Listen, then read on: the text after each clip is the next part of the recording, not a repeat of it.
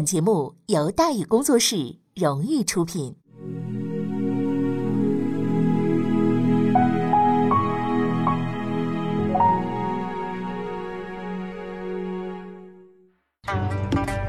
说书唱戏劝人方，三条大道走中央，善恶到头终有报，人间正道是沧桑。给您续上一杯茶，我慢慢的说，您细细的品。听大宇话说。明朝除了咱们广播直播以外啊，我们还在喜马拉雅独家网络发布。各位呢可以登录喜马拉雅手机和电脑客户端，搜索“大禹茶馆”，选择收听。上期节目咱们说到哪儿啊？咱们说到元军入朝，李如松统帅诸军，一声长叹，柳成龙满眼失望。柳成龙一看就带了四万来人啊，不到四万人啊，一声叹息呀，哎呀啊！又是一个祖承训呐，又是一不知道好歹的。而接下来发生的事情更让这柳成龙认定了李如松啊，就是一个盲目自信、毫无经验的一个纨绔子弟。作为李成梁的家丁，祖承训身经百战，一向是浑人胆大。但自从战败以来，一反常态，常常对人说：“嚯，这个日本的这个军队太厉害了。”具体的说来是什么呢？叫祖承训怎么说的？叫。多以兽皮鸡尾为衣饰，以金银做傀儡，以表人面及马面，极为害意。啊，类似的话还有很多，那意思大致就是这这帮人就不是人呐，这个外形太奇特了，行为也很诡异。哎呀，很可能就是不正常啊，这这个属于妖怪一类的，没准儿可能还吃人肉啊。应该说这种观感还是可以理解的，因为毕竟战国时期的日本武将们确实都喜欢把一些稀奇古怪的东西放身上。是吧？比如说这个黑田长政啊，每次打仗呢戴着一顶锅铲帽，这长得跟锅铲似的。而福岛正则那个帽子呢是两只长牛角啊，类似的，反正奇装异服，多少的还有点部落的那种感觉啊。反正都是自己设计，要多新潮有多新潮，是吧？第一次见这副打扮，吓一跳，那很正常，就跟后来他妈志愿军在这个朝鲜战场上突然之间 看见美国这哇黑人军队，嚯，这哪是这妖精，这是鬼呀，这是对吧？一样的，这一个道理，是不是？吓得赶紧往把一回事儿。第一次见谁都吓一跳一哆嗦，但是没过多久，祖承训的这种妖魔化日军的行为啊就停止了。啊，为什么呢？因为李如松把他给收拾了。虽然祖承训是他爹的老部下，虽然祖承训从小看着他长起来的，虽然祖承训也算是高级军官，但是对于李如松而言不重要。祖总兵被打了二十军棍，并且被严厉警告，再敢妖言惑众，动摇军心，我告诉你，不是二十军棍了啊，一刀把你脑袋剁下来。这倒也是还则罢了。哎，问题是李司令不但容不下妖言，连人言他也不听。祖承训几次谏言说日本士兵太勇猛了，而且武器独特，战法奇异，不可轻敌啊！李如松丝毫不理。你谁？看到这一幕似曾相识的景象，刘成龙绝望了。完了，这怎么大明都是这么些人呢？啊？那私下里啊，对这个大臣尹斗寿啊就说了，这提督啊就说这个李如松啊。不知敌情，却如此自信轻敌，完了，必败无疑啊！而拜祖承训的宣传所赐，许多明军将领也认为，哇，这个对方这是一帮呼风唤雨、撒豆成兵的妖精啊，是吧？毕竟呢，都是没见过嘛，对吧？李如松呢，却又狂的冒烟，对日军呢不屑一顾，很有点盲目自信的意思。反正总而言之，大伙心里都没谱。只有一个人知道所有的真相。虽然已经过去了很久，李如松却仍然清楚地记得，二十多年前，在一个又一个深夜，那个落魄的老人站立在他的身边，耐心地告知他所有的一切。他从哪儿来，来干什么？这帮人的武器战术是什么？他们的凶狠残忍，以及战胜这帮人的方法。然后他就离开了自己，很多年都过去了，那个人的一切却始终牢牢的铭刻在李如松的脑海之中。那个人的博学，那个人的教诲，那个人的沧桑和期望的眼神儿。李如松心的慌，今日我所学的一切，必将用在这一战之中。二十多年，一日也不曾忘却啊！这一刻我已经等待的太久太久了。万历二十一年正月初四，在无数怀疑者的眼光当中，李如松带兵抵达了安定馆啊。明史里边呢说叫肃宁馆，在这里他见到了前来拜会的日军使者。但是这些人不是来宣战的，也不是来求和的，他们来啊，只有一个比较滑稽的目的，干什么来了？请赏来了。李如松的计策成功了，在他的授意之下呢，沈维敬派人向小叶行长报信儿，说我们大明啊同意你的和谈条件了，此来是封赏日军将领，希望做好接待工作。云云。要说这日本人有的时候还是很实在啊，脑子一根筋，是吧？听说哟哈，怎么了？来给赏钱来了，妈呀，太高兴了！哈哈，哎呀，仗打这么长时间，总算是见着回头钱了 啊！哈哈，哎呀，忙不迭的派人去找李如松去，赶紧啊，立地迎接呀！那一般来说办这种事情嘛，去个把人不就够了吗？也不知道是小西行长太过于讲礼貌了，还是穷疯了，是吧？这次派了二十三个人组了个团来请赏来了。啊，顺便说一句啊，这里的数字啊，是这个兵部侍郎宋应昌的奏书。是吧？但是据明史记载呢，是二十个人啊，而且事后剩余人数也不一样，这也没办法。明代史料的这个难度就在于啊，太多太杂，就像清史一样，那出处太多了。这本书这么说，那本书那么说，你查去吧。是不是？你怎么查呀？你这不像是你说汉朝的历史啊，你一本汉书，一本后汉，两个完事儿，基本上完事儿了。你再查别的，查什么？查《资治通鉴》，从哪儿抄的？哎，不是还是从这儿来的吗？对不对？所以基本上就这么回事儿，是吧？但是明史呢、清史这些离现在近的就不一样了，基本上就是一笔自相矛盾的烂账，类似情况啊多如牛毛啊。所以呢，我们呢就是但凡遇上这种头疼的问题呢，我们就。呃，这个根据啊，呃，史料辨析原则啊，所以我们采信呢这个宋英昌的奏书，是吧？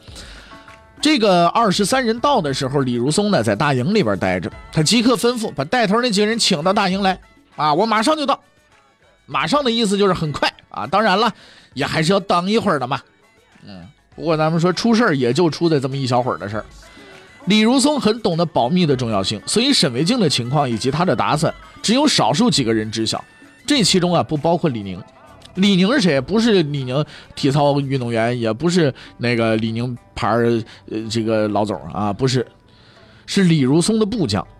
这人性格啊简单粗暴，天天喊打喊杀。这天呢，正好待在大营外边，先听说怎么着来日本人了，又听说嚯嚯嚯，怎么李提督要处理这些人？那太好了。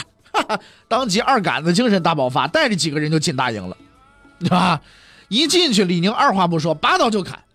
日本人当时就傻了，这咋怎么回事？两国交战还讲这个不斩来使，我来讨赏来的，怎么着干什么？赏什么？赏我刀啊！于是仓皇之间是四散逃命。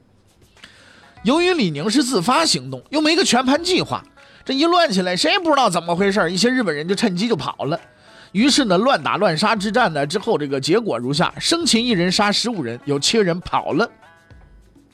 啊，等李如松马上赶到的时候，看到的就是这么个一地鸡毛啊，狼狈不堪的场面。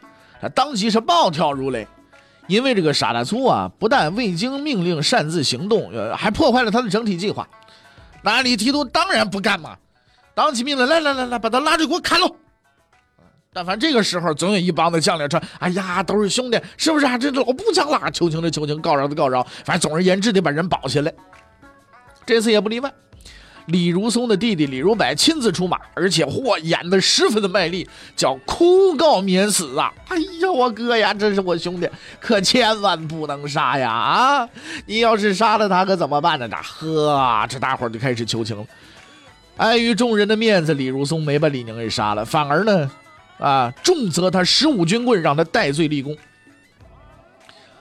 就在大家如释重负的时候，李如松却叫住了李如柏，平静的对他说了一句话：“说今天你替人求情，我饶了他；但如果你敢违抗我的将令，我就杀了你。”李如柏害怕了，他知道自己这哥哥从来不开玩笑。从那一刻起，无人再敢违抗李如松的命令。教训了李宁，吓唬了弟弟，但事情依然于事无补。日军使者已经给宰了嘛，你总不能去找小叶行长说：“哎呀，误会误会，我们本来打算出其不意，过两天再撕你脸的。”哎呀，所以麻烦你再派人来，咱们再撕一遍，好吧？只要日本人精神还正常嘛，估计这事儿是没指望的。所以李如松认定自己那个算盘呢，算是落了空了。然而最蹊跷的事情发生了，仅过了一天，小叶行长派了第二批使者来，而他们的任务并不是宣战，也不是复仇，是澄清误会。你看，误会。嗯，李如松目瞪口呆，这这我对面的不是帮情人神经病吗？是吧？估计是沈维静这个忽悠功底太强。啊！小叶行长对和谈信心太足，我就等着明朝册封了。听说自己派去人被砍了，先是吃了一惊，然后就开始琢磨怎么回事儿呢？这里边一定有事儿啊！琢磨来琢磨去，拍脑袋，明白了，肯定是闹误会了吗？这个事儿，哎呀，这担心上次那批人没文化，你可能礼数不当嘛，是不是冒犯了大明的使者嘛？对不对？所以这次啊，他派来了自己的亲信小熹妃啊，不是小黄妃啊，小熹妃啊。让他务必找到李如松，摸清情况，看看到底是怎么回事。事情啊，正如他所想的那样，在短暂的惊讶之后，李如松笑容满面的迎接了他。哇，确实是误会。哎呀，还请他吃了顿饭，并且确定了小叶行长的疑问，没错，啊，就是误会。哎，这没没别的，没别的，我们这边我就发了啊，十五军棍呢，哇，打的呼死了，那都不是是都是哭天喊娘的，那就不行了都啊。那既然是误会嘛，小叶行长一听，好嘞，放心了嘛，这误会总是难免的，死几人就死几个人嘛，都是不重要的，对不对？希望大明队伍早日到达平壤啊，他将热情的接待。李如松回复，十分感激啊，等到平壤了，我当面致谢。万历二十一年正月初六，李如松到达平壤。这日本人办事啊，确实认真啊！为了迎接大明的使臣队伍，在门口啊，城门口啊，张灯结彩呀，还找了一群人穿的花枝招展的，在路边来呀，我来玩的不是那个啊，花衣夹道迎是吧？在路旁迎接是吧？据说事先还彩排过啊，欢迎欢迎，热烈欢迎啊！这这这我也不会日语，反正就不知道喊的是什么，是吧？而当李如松远远看到这一切的时候，哇，这是干什么来了啊？极乐盛宴吗？我又不是妖猫，是吧？哎呀，彩旗飘飘，夹道欢迎，这是怎么回事？侮辱我吗？这是？但是在短暂的诧异之后，李如松意识到，嗯，这可是个千载难逢的机会，能一鼓作气冲入城去的话，那可是攻占平壤，唾手可得，大功一件呐！哎，随即下达了全军总攻的命令。可是意想不到的事情发生了，他的部队啊跟中了邪似的，有的往前冲了，但是大部分就只是观望。几道命令下来，往前冲，待会儿动跑，哎跑，咚咚咚，在原地跺脚，就是不往前走。之所以出现如此怪现象，说到底儿老问题，没见过嘛，千里迢迢跑过来，没看见拿刀拿枪的敌人啊，看见城门口这么一帮人跟跳大神似的。我天，这不是在这施法吧？我们冲进去，万一突然之间，那么地底下就起一阵小旋风，把我们都刮走了，怎么办呢？对不对？啊，城里再冲出一一什么什么这个这个龙啊，这个凤的，这这这不我们这是不是这个这心里没底？你知道？再加上祖承训呐，在这宣传，哎呀，日军厉害呀，都是这个妖魔鬼怪一般的人物，嚯，那了不得了！大多数人都认定了一个原则：不急，哈哈，看看再说。结果这一看，这就把事儿给耽误了。戚家军打日本人起家，自然不会少见多怪。二话不说，撸起袖子往前赶。可是他们是步兵啊，行进速度慢呐。那辽东铁骑骑兵，但是大伙都在那看稀罕物啊，没人敢往上冲啊。这么一闹腾，傻子也明白了这怎么回事了。小西行长如梦初醒，关门，关门，快点说，封紧车户啊！赶紧给我关上城门，派兵严加防守啊！把明军子算是挡在了城外，虽然说呢丢了个仪仗队，但算是呢保住了平壤。李如松这是彻底发作了，城门大开，拱手相让，你们居然给我把这个事儿给我耽误了，你们都瞎吗？你们！但是恼怒之后，李如松仔细观察了眼前这座城池，很快他意识到，这或许不是一次成功的进攻，但却并非毫无价值，只要采取适当的行动。于是呢，一幕让小西行长摸不着头脑的情景出现了。已经丧失战机的明军不但没有停下来，反而重新发起了攻击，而他们的目标是平壤的北城。平壤的北城防守严密，而且有牡丹峰高地，易守难攻。进攻很快就被击退了，明军并不恋战，撤兵而去。站在城头的小西行长看了战斗的全过程，在这摸脑袋啊，这真是丈二的金刚摸不着头脑。怎么明军毫无胜算，还要进攻此地？这是要干什么呀？不过无论如何呀，这次战斗算是结束了，自己啊也没吃亏，是吧？于是，在小叶行长的脑海中是剩下了这么一个印象，就是明军曾经打过北城。但对李如松而言，这个事儿已经够了。进攻结束了，但李如松的脾气没结束。回营之后，他一如既往召集了所有的将领，开始骂人。嚯，这次骂人的规模太大了，除了吴维忠、骆尚志少数几个人之外，明军下属几十名将领无一幸免呐，都被暴跳如雷的李司令训的是狗血淋头啊！但是事已至此，人家已经关了门了，靠忽悠已然是不行了，骂也骂不开啊，只有怎么办？硬打了。呃，既然要硬打，那就得有个工程方案嘛，怎么打谁来打？但是李司令员似乎完全没有这个意识，骂完人了之后就走了，就留了一句话：“李如柏，今夜带兵巡夜，不能休息。”作为李如松的弟弟和属下，刘柏认为这个命令是对自己的惩罚，自己啊，也是一次这个杀鸡儆猴的把戏，是吧？自己就是那鸡，啊。几个小时以后，他意识到自己的错误了。寅时。平壤紧闭的大西门突然洞开，三千余名日军在夜幕的掩护之下向明军大营扑去。这是小西行长的安排，在他看来，明朝军队立足未稳，而且人生地不熟，摸黑咱们去劫那么一把，应该是万无一失。哎，再来个火烧连营，那就了不得了，是不是啊？据说小西行长啊，平日里最喜欢读那书就是《三国演义》啊，所以对劫营这招那情有独钟。但是很可惜，这一套有时候不管用。毕竟《三国演义》是演义嘛，特别是对李如松嘛，是吧？有有些有些人就读了《三国演义》，我也会打仗，你会打什么仗，对吧？这三千多人没摸进大营呢，刚到门口就被巡逻的李如柏发现了，一顿乱打，日军丢下了几十具尸体，败退回城。日军的第一次试探就这么着结束了。正月初七早晨，大雾。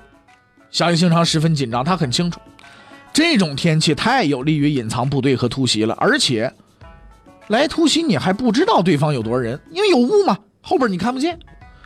于是乎呢，他严令部队加强防范。但是让他意外的是呢，都一上午了，啊，雾都快散了，这对面的明军怎么都没动静呢？想来想去，这这玩意儿这有意思啊！无奈之下，小西行长决定得了，再玩一花招去探探明军的虚实。他派出使者去见李如松，表示我愿意出城投降，希望明军呢先后退三十里。李如松想了想，好，明天就这么办。但是双方心里都清楚，这种虚情假意的把戏已经玩不了多久了，真正的好戏即将开场。正月初七夜，也不知道小西行长看《三国演义》看上瘾了，还是一根筋精神作怪。继头天晚上之后啊，他再次派出了近千名日军。趁夜出城，结果又被巡夜的明军打了个稀里哗啦。小叶行长毫不气馁，今天不行，明天再来啊，一直打到你走为止。但是他已经没机会了，因为就在这天晚上，李如松召开了第一次也是唯一的一次军事会议。那么这次会议，他将研究什么样的事情呢？欲知后事如何，且听下回分解。